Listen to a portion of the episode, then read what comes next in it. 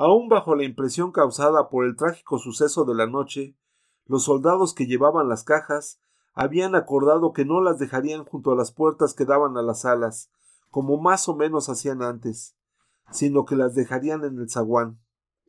Que esa gente se las arregle como pueda, dijeron. La ofuscación producida por la intensa luz del exterior y la transición brusca a la penumbra del zaguán les impidió, en el primer momento, ver al grupo de ciegos. Los vieron luego, inmediatamente. Soltando gritos de terror, tiraron las cajas al suelo y salieron como locos por la puerta afuera.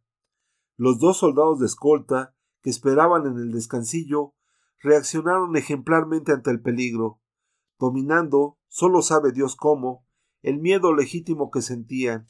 Avanzaron hasta el umbral de la puerta y vaciaron sus cargadores. Empezaron los ciegos a caer unos sobre otros, y al caer seguían recibiendo en el cuerpo balas que ya eran un puro despilfarro de munición. Fue todo tan increíblemente lento, un cuerpo, otro cuerpo, que parecía que nunca acabarían de caer, como se ve a veces en las películas y en la televisión.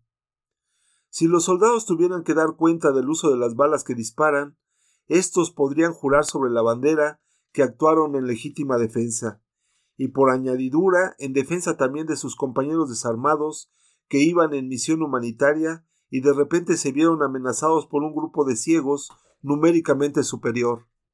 Retrocedieron corriendo desatinadamente hacia el portón, cubiertos por los fusiles que los otros soldados del piquete, trémulos, apuntaban entre la reja, como si los ciegos que quedaban vivos estuvieran a punto de hacer una salida vengadora. Lívido, uno de los que habían disparado decía Yo no vuelvo ahí dentro ni aunque me maten y realmente no volvió. Bruscamente, aquel mismo día, caída ya la tarde, a la hora de arriar bandera, pasó a ser un ciego más entre los ciegos, y de algo le valió ser de la tropa, porque si no, tendría que haber tenido que quedarse ahí, haciendo compañía a los ciegos paisanos, colegas de aquellos a los que había acribillado, y Dios sabe cómo lo recibirían. El sargento dijo Mejor sería dejarlos morir de hambre. Muerto el perro, se acabó la rabia. Como sabemos, no falta por ahí quien haya dicho y pensado esto muchas veces. Afortunadamente, un resto precioso de sentido humanitario le hizo decir a éste A partir de hoy dejamos las cajas a medio camino. Que vengan ellos a buscarlas. Estaremos atentos. Y al menor movimiento sospechoso, fuego con ellos. Se dirigió al puesto de mando, tomó el micrófono y juntando las palabras lo mejor que pudo, recurriendo al recuerdo de otras semejantes oídas en ocasiones más o menos parecidas, dijo El ejército lamenta vivamente haberse visto obligado a reprimir por las armas un movimiento sedicioso, responsable de una situación de riesgo inminente, cuya culpa directa o indirecta en modo alguno puede hacerse recaer sobre las Fuerzas Armadas. Se advierte en consecuencia que a partir de hoy los internos recogerán la comida fuera del edificio.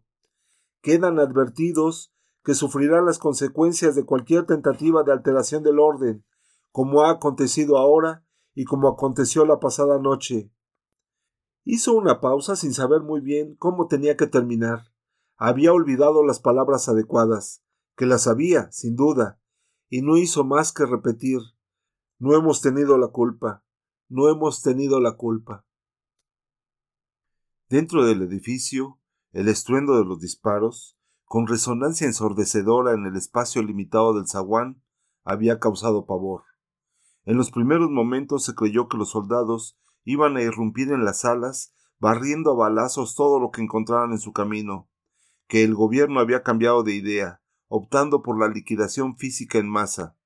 Hubo quien se metió debajo de la cama, algunos, de puro miedo, no se movieron, pensando que era mejor no hacerlo.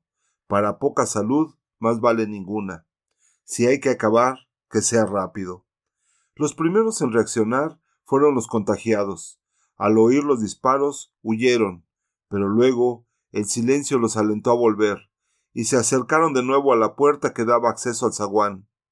Vieron los cuerpos amontonados, la sangre sinuosa arrastrándose lentamente por las losas como si estuviese viva, y las cajas de la comida. El hambre los empujó hacia afuera. Ahí estaba el ansiado alimento.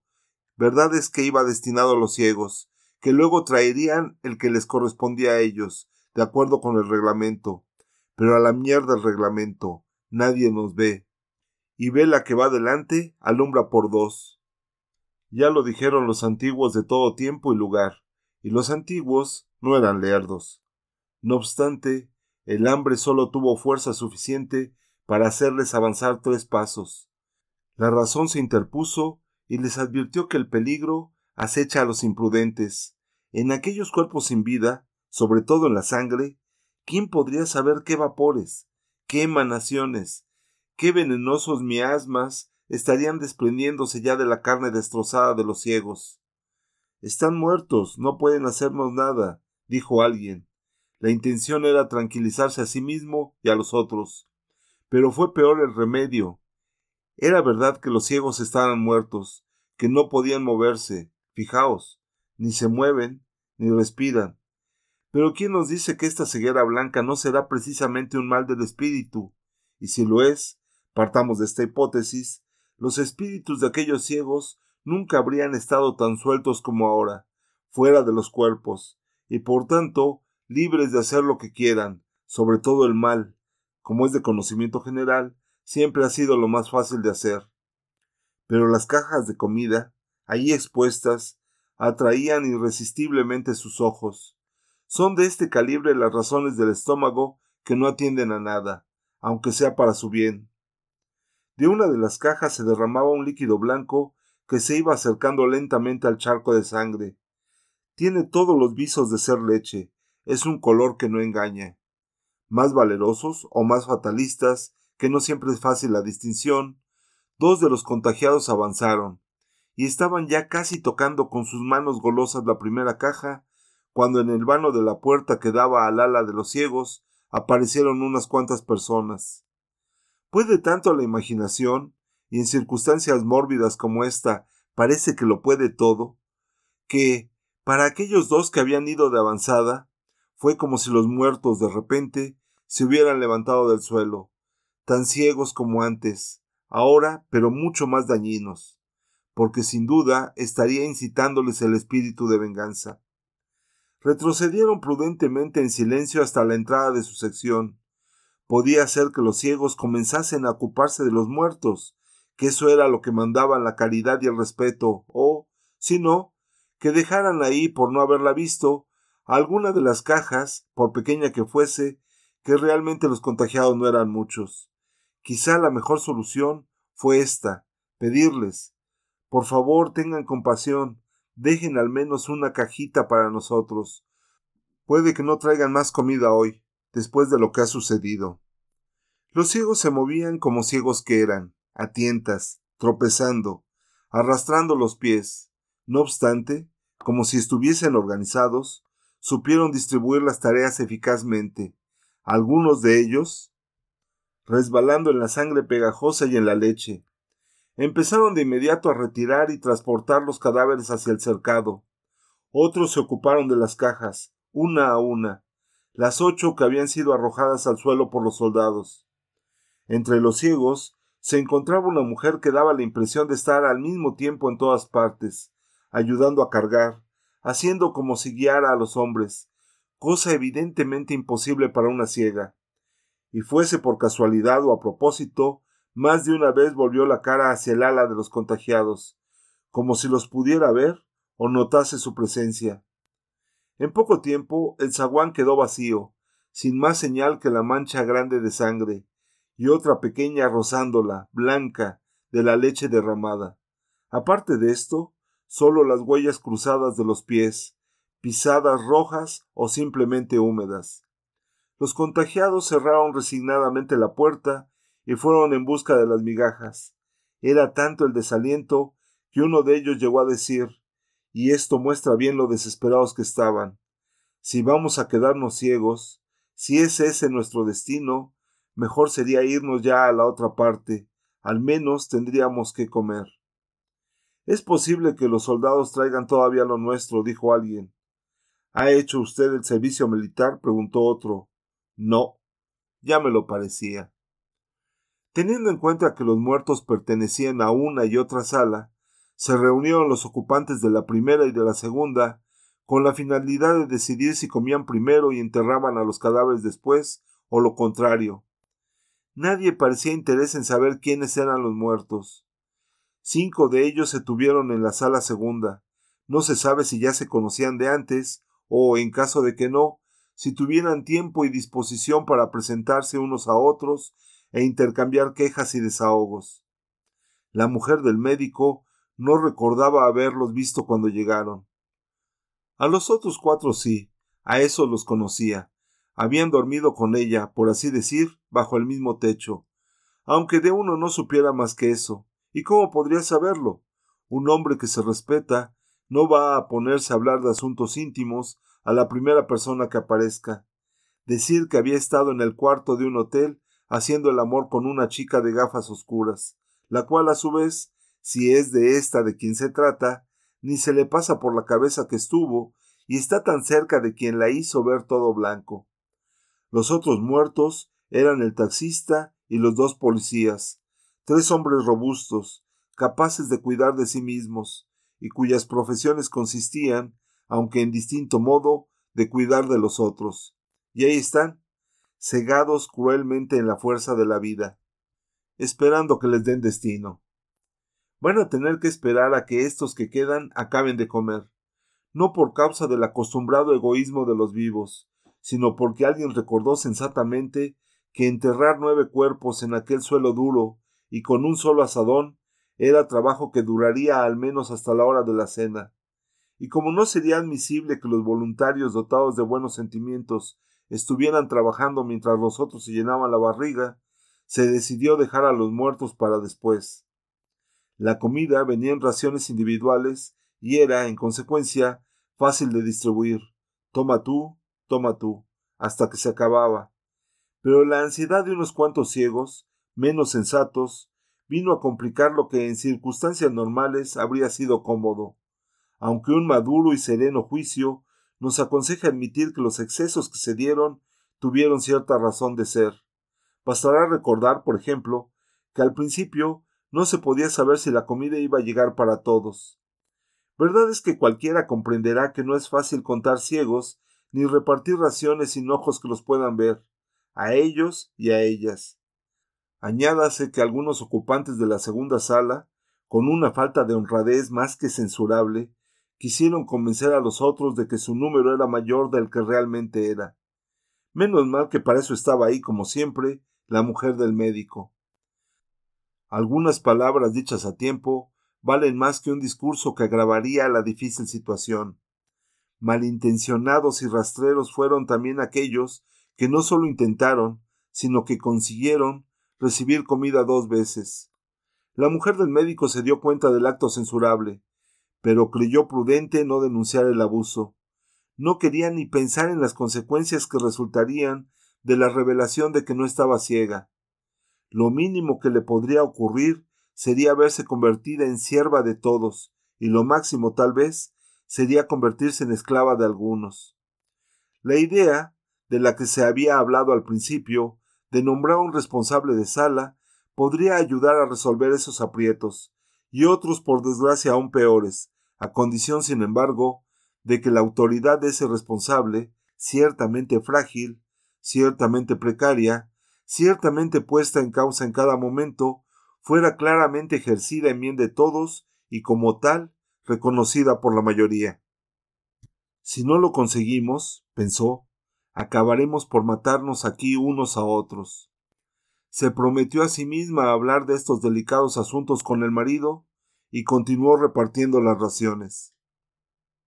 Unos por indolencia, otros por tener el estómago delicado, a nadie le apeteció ejercer el oficio de enterrador después de comer. Cuando el médico, que por su profesión se consideraba más obligado que los otros, dijo de mala gana Bueno, vamos a enterrar a estos, no se presentó ni un solo voluntario. Tendidos en las camas, los ciegos solo querían que les dejasen hacer tranquilamente la breve digestión. Algunos se quedaron dormidos inmediatamente, cosa que no era de extrañar, después de los sustos y sobresaltos por los que habían pasado, y el cuerpo, pese a estar tan parcamente alimentado, se abandonaba al relajamiento de la química digestiva. Más tarde, cerca ya del crepúsculo, cuando las lámparas mortecinas parecieron ganar alguna fuerza por la progresiva disminución de la luz natural, mostrando así también lo débiles que eran y lo poco que servían, el médico, acompañado de su mujer, convenció a dos hombres de su sala para que los acompañaran al cercado, aunque solo fuera, dijo, para hacer balance del trabajo que debería ser hecho, y para separar los cuerpos ya rígidos, una vez decidido que cada sala enterraría a los suyos. La ventaja de que gozaban estos ciegos era la de algo que podría llamarse ilusión de la luz. Realmente, igual les daba que fuera de día o de noche, crepúsculo matutino o vespertino, silente madrugada o rumorosa hora meridiana. Los ciegos siempre estaban rodeados de una blancura resplandeciente, como el sol dentro de la niebla. Para estos, la ceguera no era vivir banalmente rodeado de tinieblas, sino en el interior de una gloria luminosa. Cuando el médico cometió el desliz de decir que iban a separar los cuerpos, el primer ciego, que era uno de los que concordaran ayudarle, quiso que le explicase cómo iban a reconocerlos.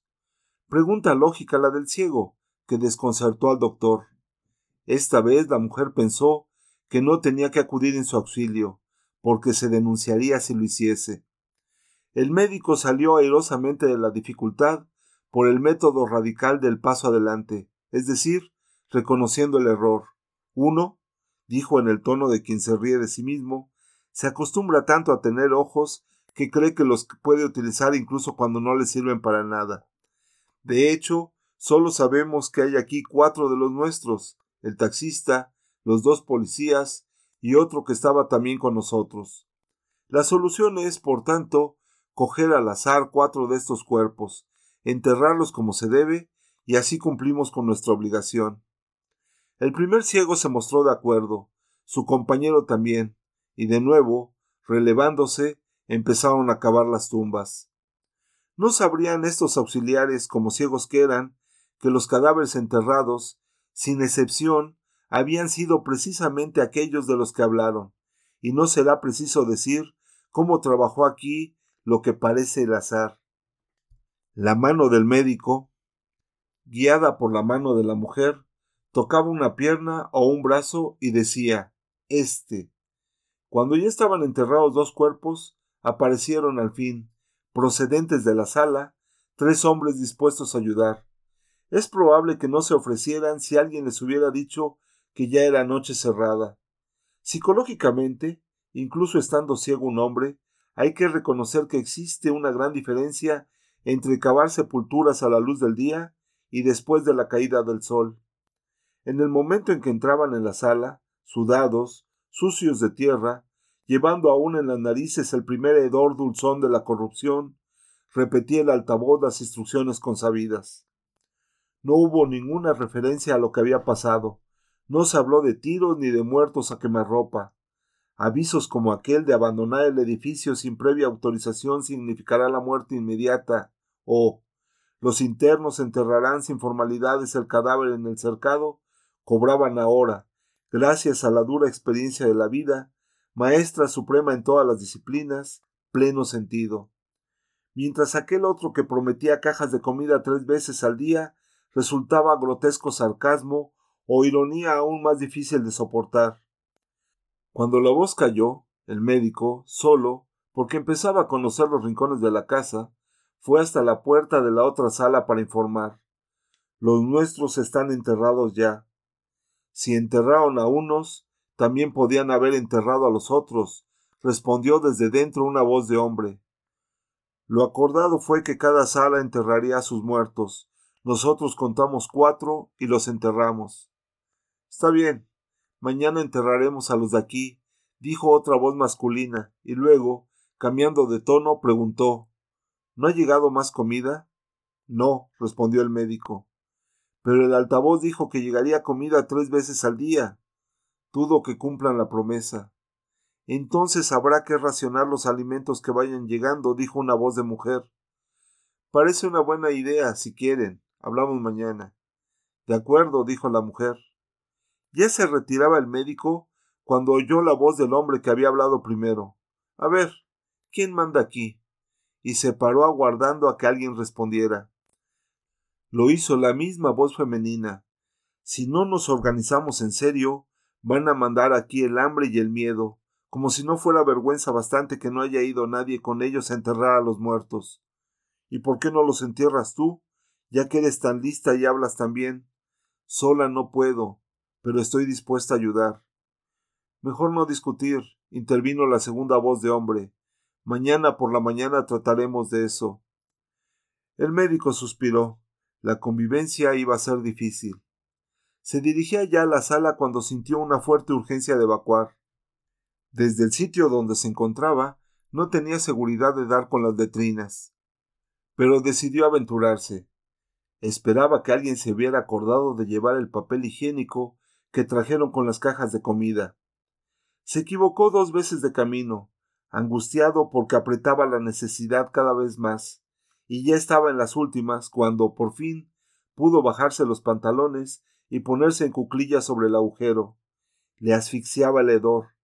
Tenía la impresión de haber pisado una pasta blanda, los excrementos de alguien que no acertó con el agujero o que había decidido aliviarse sin más. Intentó imaginar cómo sería el lugar donde se encontraba. Para él era todo blanco, luminoso, resplandeciente. Lo eran las paredes y el suelo que no podía ver, y absurdamente concluyó que la luz y la blancura ahí olían mal. Nos volveremos locos de horror, pensó. Luego quiso limpiarse, pero no había papel. Palpó la pared detrás de él, donde podrían estar los soportes de los rollos o los clavos en los que, a falta de algo mejor, habrían sujetado algunos papeles cualquiera.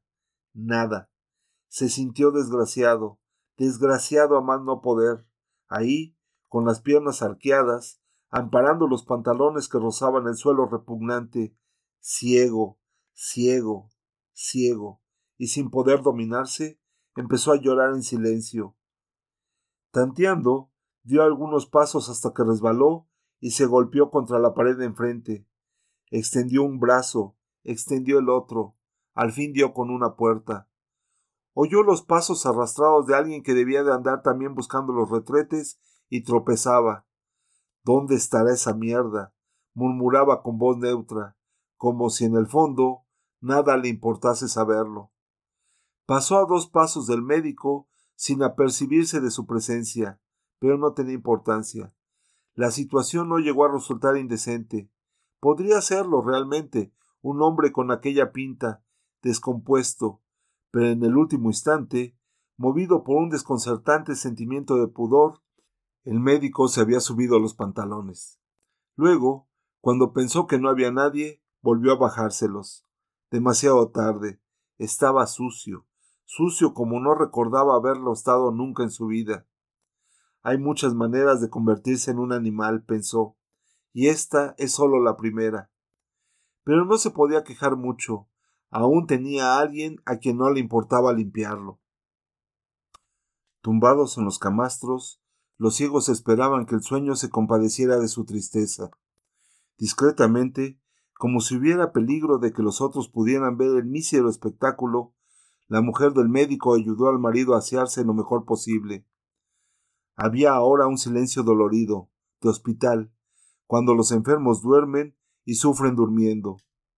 Sentada, Lúcida, la mujer del médico miraba las camas. Los bultos sombríos, la palidez fija de un rostro, un brazo que se movía en sueños. Se preguntaba si alguna vez se quedaría ciega como ellos. ¿Qué razones inexplicables la habrían preservado hasta ahora? Con un gesto fatigado, se llevó las manos a la cara para apartar el pelo y pensó Vamos todos a oler mal. En aquel momento empezaron a oírse unos suspiros, unos gemidos, unos cadeos, primero sofocados, murmullos que parecían palabras, que debían serlo, pero cuyo significado se perdía en un crescendo que las iba convirtiendo en sonido ronco, en grito, y al fin en estertor. Alguien protestó desde el fondo de la sala. Puercos, son como cerdos. No eran puercos, Solo un hombre ciego y una mujer ciega, que probablemente nunca sabrían uno del otro más que esto. Un estómago que trabaja en falso amanece pronto. Algunos de los ciegos abrieron los ojos cuando la mañana aún venía lejos, y no fue por culpa del hambre, sino porque el reloj biológico, o como se llame eso, estaba desajustándose. Supusieron que era ya día claro y pensaron me he quedado dormido, y pronto comprendieron que no. Ahí estaba el roncar de los compañeros, que no daba lugar a equívocos. Dicen los libros, y mucho más la experiencia vivida, que quien madruga por gusto o quien por necesidad tuvo que madrugar, tolera mal que otros en su presencia sigan durmiendo a pierna suelta, y con razón doblada en este caso del que hablamos, porque hay una gran diferencia entre un ciego que esté durmiendo y un ciego a quien de nada le ha servido el haber abierto los ojos. Estas observaciones de tipo psicológico que, por su finura, aparentemente poco tienen que ver con las dimensiones extraordinarias del cataclismo que el relato se viene esforzando en describir, sirven solo para explicar la razón de que estuvieran despiertos tan temprano los ciegos todos.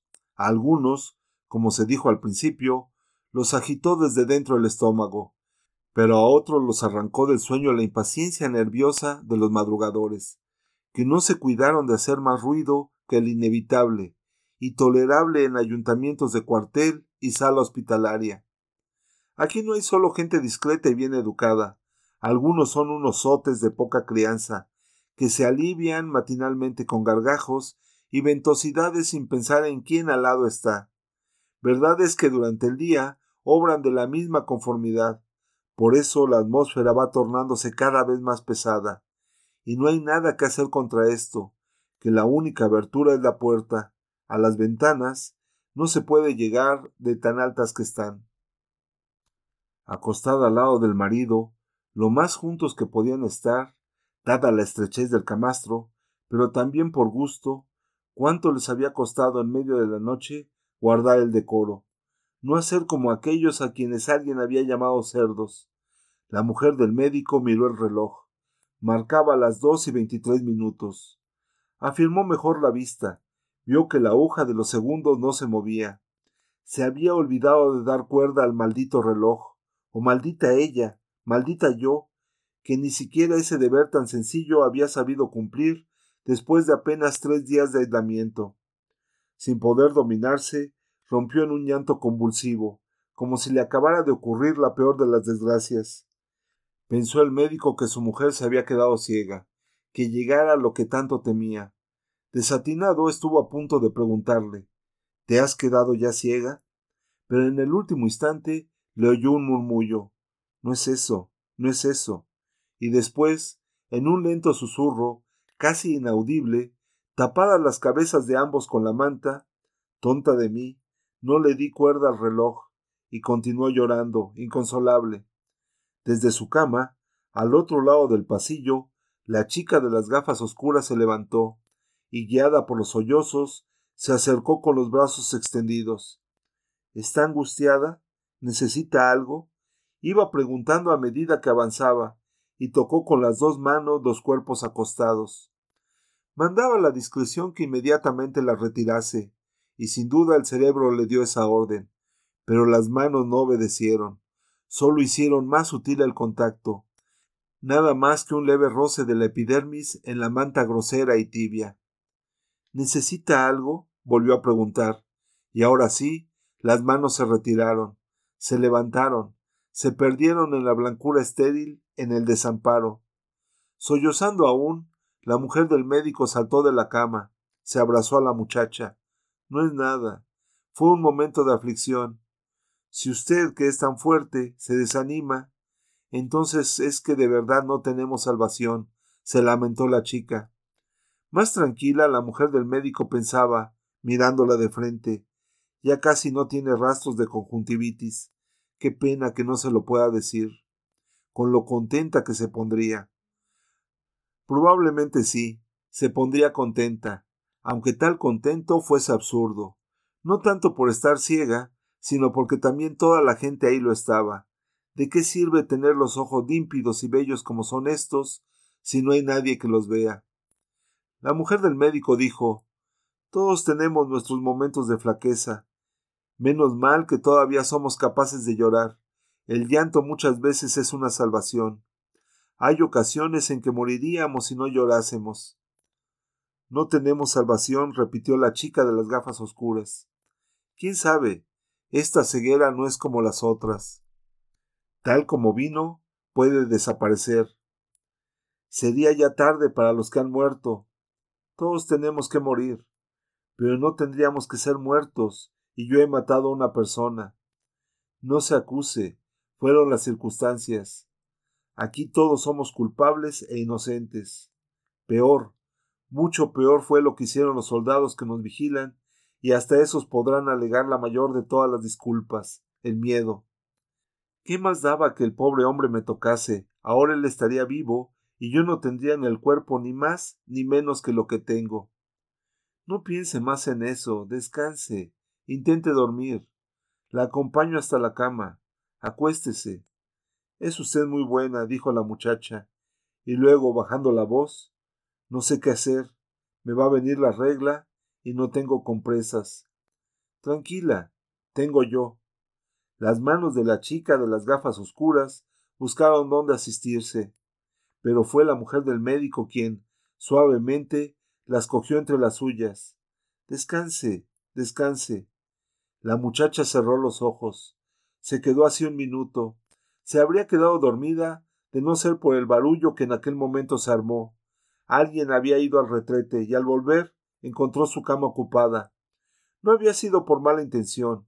El otro se había levantado para el mismo fin. Se cruzaron los dos en el camino. Está claro que a ninguno de los dos se le ocurrió decir Ojo, no se equivoque de cama cuando vuelva. De pie, la mujer del médico miraba a los dos ciegos que discutían. Notó que no hacían gestos, que casi no movían el cuerpo. Muy rápido han aprendido que solo la voz y el oído tienen ahora alguna utilidad. Cierto es que no les faltaban brazos, que podían pegarse, luchar, llegar a las manos, como suele decirse, pero un cambio de cama no era para tanto, que todos los errores de la vida fuesen como éste. Bastaba con que se pusieran de acuerdo. La dos es la mía, la suya es la tres, que quede claro. Si no fuéramos ciegos, no habría ocurrido esto. Tienes razón. Lo malo es que somos ciegos. La mujer del médico le dijo al marido El mundo está todo aquí dentro. No todo. La comida, por ejemplo, estaba fuera y tardaba. De una sala y de la otra, varios hombres se habían ido acercando al zaguán, aguardando que dieran la orden por el altavoz. Pateaban el suelo, nerviosos, impacientes. Sabían que iban a tener que salir al recinto exterior para recoger las cajas que los soldados, cumpliendo lo prometido, dejarían en el espacio entre el portón y la escalera, y temían que aquello fuera una ñagaza, una trampa, ¿Quién nos dice que no empiezan a disparar contra nosotros? Visto lo que ya hicieron, muy capaces son. No podemos fiarnos. Yo no voy allá afuera, ni yo. Alguien tendrá que ir si queremos comer. Puede que morir de un tiro sea mejor que ir muriendo de hambre poco a poco. Yo iré, y yo también. No es preciso que vayamos todos.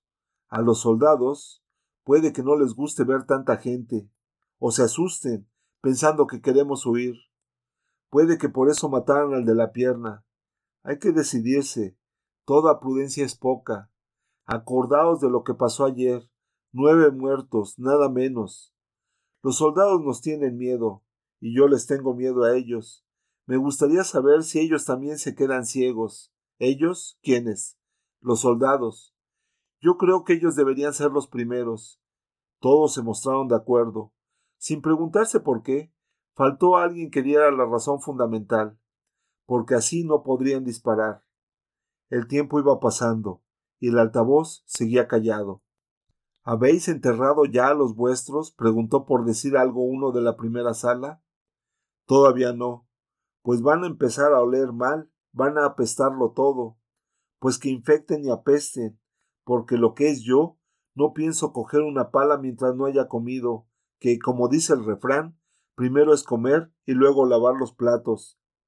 La costumbre no es esa, tu dicho se equivoca, es después de los entierros cuando se come y se bebe, pues conmigo es al revés. Pasados unos minutos, dijo uno de estos ciegos, estoy pensando una cosa, que, no sé, ¿cómo vamos a repartir la comida? Como se hizo antes, sabemos cuántos somos, se cuentan las raciones, cada uno recibe su parte, es la manera más justa y más sencilla.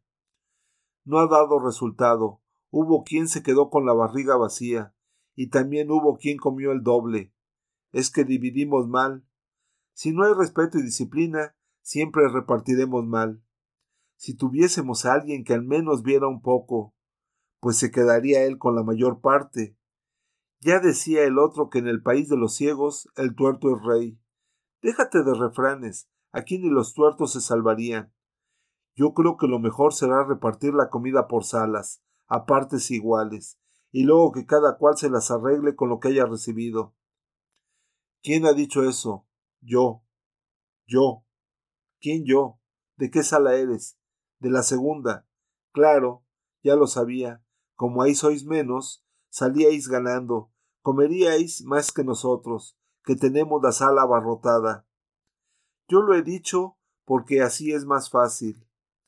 El otro también decía que quien parte y reparte y no se queda con la mejor parte, o es loco, o en el repartir no tiene arte. Mierda. A ver si acaba ya con lo que dice el otro, que me pone nerviosos los refranes. Lo que tendríamos que hacer es llevar toda la comida al refectorio, cada sala elegir tres para el reparto, con seis personas contando, no habrá peligro de trampas y triquiñuelas. ¿Y cómo vamos a saber que es verdad cuando nos digan que somos tantos en la sala? Estamos tratando con gente honrada. ¿Y eso también lo dijo el otro? No, eso lo digo yo. Mira, amigo, lo que somos aquí de verdad es gente con hambre.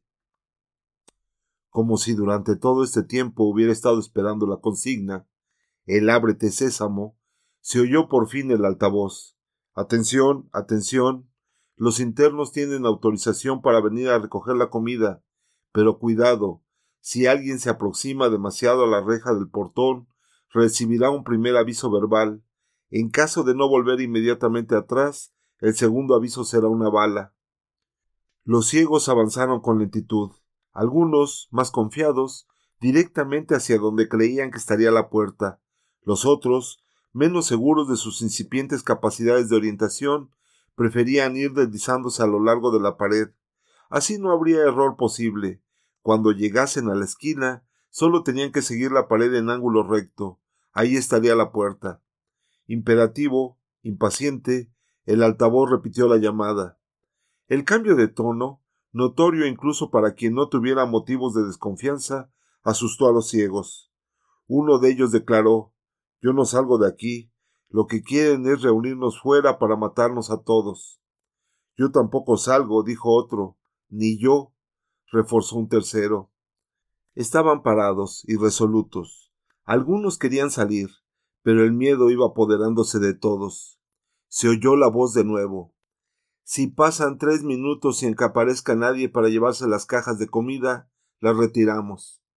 La amenaza no venció al temor solo la empujó hacia las últimas cavernas de la mente, como un animal perseguido que queda a la espera de una ocasión para atacar.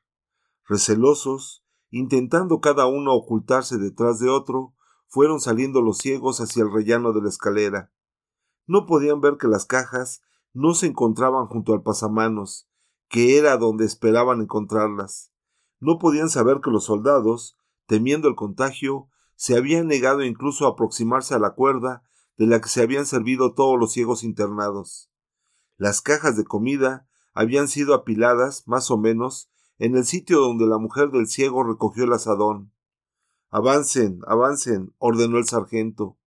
De modo confuso, los ciegos intentaban ponerse en fila para avanzar ordenadamente, pero el sargento les gritó Las cajas no están ahí, dejen la cuerda, déjenla desplácense hacia la derecha, la vuestra, la vuestra, idiotas.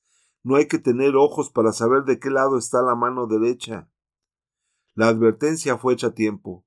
Algunos ciegos de espíritu riguroso habían entendido la orden al pie de la letra.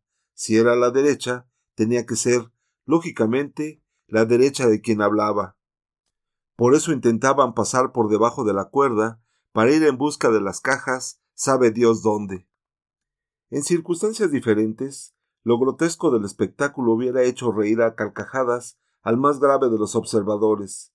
Era de partirse de risa, unos cuantos ciegos avanzando a gatas, de narices casi contra el suelo, como gorrinos, un brazo adelantado tentando el aire, mientras otros, tal vez con miedo a que el espacio blanco, fuera de la protección del techo, los engullera, se mantenían desesperadamente aferrados a la cuerda y aguzaban el oído, esperando la primera exclamación que señalaría el hallazgo de las cajas.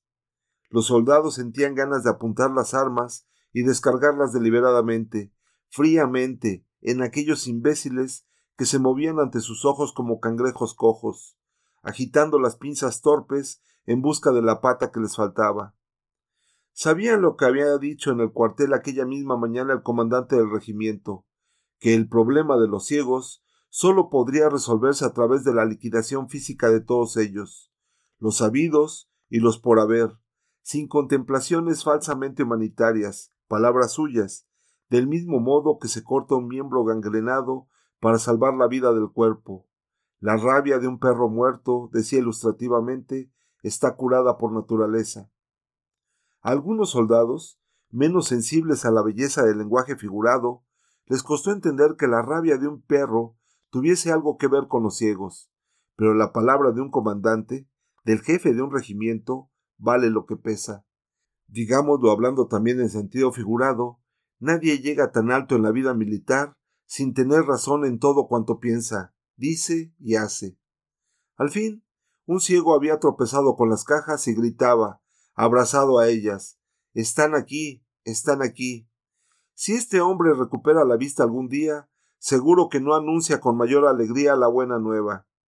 En pocos segundos se atropellaban los ciegos entre sí y con las cajas, brazos y piernas en confusión, tirando cada uno para su lado, disputándose la primacía.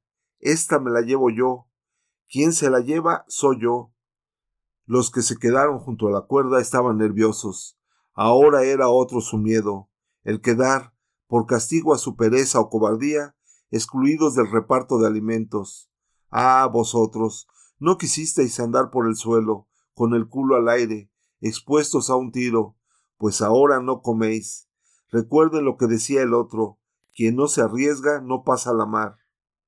Empujado por este pensamiento decisivo, uno de ellos dejó la puerta y fue, brazos al aire, en dirección al tumulto. A mí no me van a dejar fuera. Pero las voces se callaron de repente. Quedaron solo unos ruidos arrastrados, unas intersecciones sofocadas, una masa dispersa y confusa de sonidos que llegaban de todos lados y de ninguno. Se detuvo indeciso. Quiso regresar a la seguridad de la cuerda, pero le falló el sentido de la orientación. No hay estrellas en su cielo blanco. Ahora lo que se oía era la voz del sargento dando instrucciones a los de las cajas para que volvieran a la escalera. Pero lo que él decía solo tenía sentido para ellos. El llegar a donde se quiere depende de dónde se esté. Ya no había ciegos agarrados a la cuerda, a ellos les bastaba desandar el camino. Esperaban ahora en el descansillo la llegada de los otros. El ciego despistado no se atrevía a moverse de donde estaba. Angustiado, soltó un grito. Ayudadme, por favor. No sabía que los soldados lo tenían en la mira de sus fusiles, esperando que pisase la línea invisible por la que se pasaba de la vida a la muerte. ¿Es que te vas a quedar ahí, ese gato de mierda? preguntó el sargento pero en su voz había cierto nerviosismo. La verdad es que no compartía la opinión de su comandante. ¿Quién me dice que mañana no me toca a mí? Que a los soldados ya se sabe, se les da una orden y matan, se les da otra y mueren. No disparen hasta que yo lo ordene, gritó el sargento. Estas palabras hicieron comprender al ciego el peligro en que estaba. Se puso de rodillas, imploró Por favor, ayúdenme. Díganme por dónde tengo que ir. Ven aquí, cieguecito, anda. Ven hacia aquí, dijo la voz de un soldado en tono almibarado, falsamente amistoso. El ciego se levantó, dio tres pasos, pero se detuvo de nuevo. El tiempo del verbo le pareció sospechoso. Ven no es ve. Ven quiere decir hacia aquí, por aquí mismo. En esta dirección llegarás al lugar desde el que te llaman, al encuentro de la bala que sustituirá en ti una ceguera por otra. Fue una iniciativa, por así decir, de un soldado malvado, y el sargento la cortó inmediatamente con dos gritos sucesivos. Alto. media vuelta, seguidos de una severa llamada al orden al desobediente. Por lo visto pertenece a aquella especie de personas a quienes no se les puede poner un arma en las manos. Animados por la benevolente intervención del sargento, los ciegos que habían alcanzado ya el rellano de la escalera armaron una algaraza tremenda que sirvió de polo magnético al desorientado invidente. Seguro ya de sí, avanzó en línea recta. Seguid, seguid, decía mientras los ciegos aplaudían como si estuvieran asistiendo a un largo, vibrante y esforzado sprint. Fue recibido con abrazos. El caso no era para menos. En las adversidades, tanto las probadas como las previsibles, se conocen los amigos.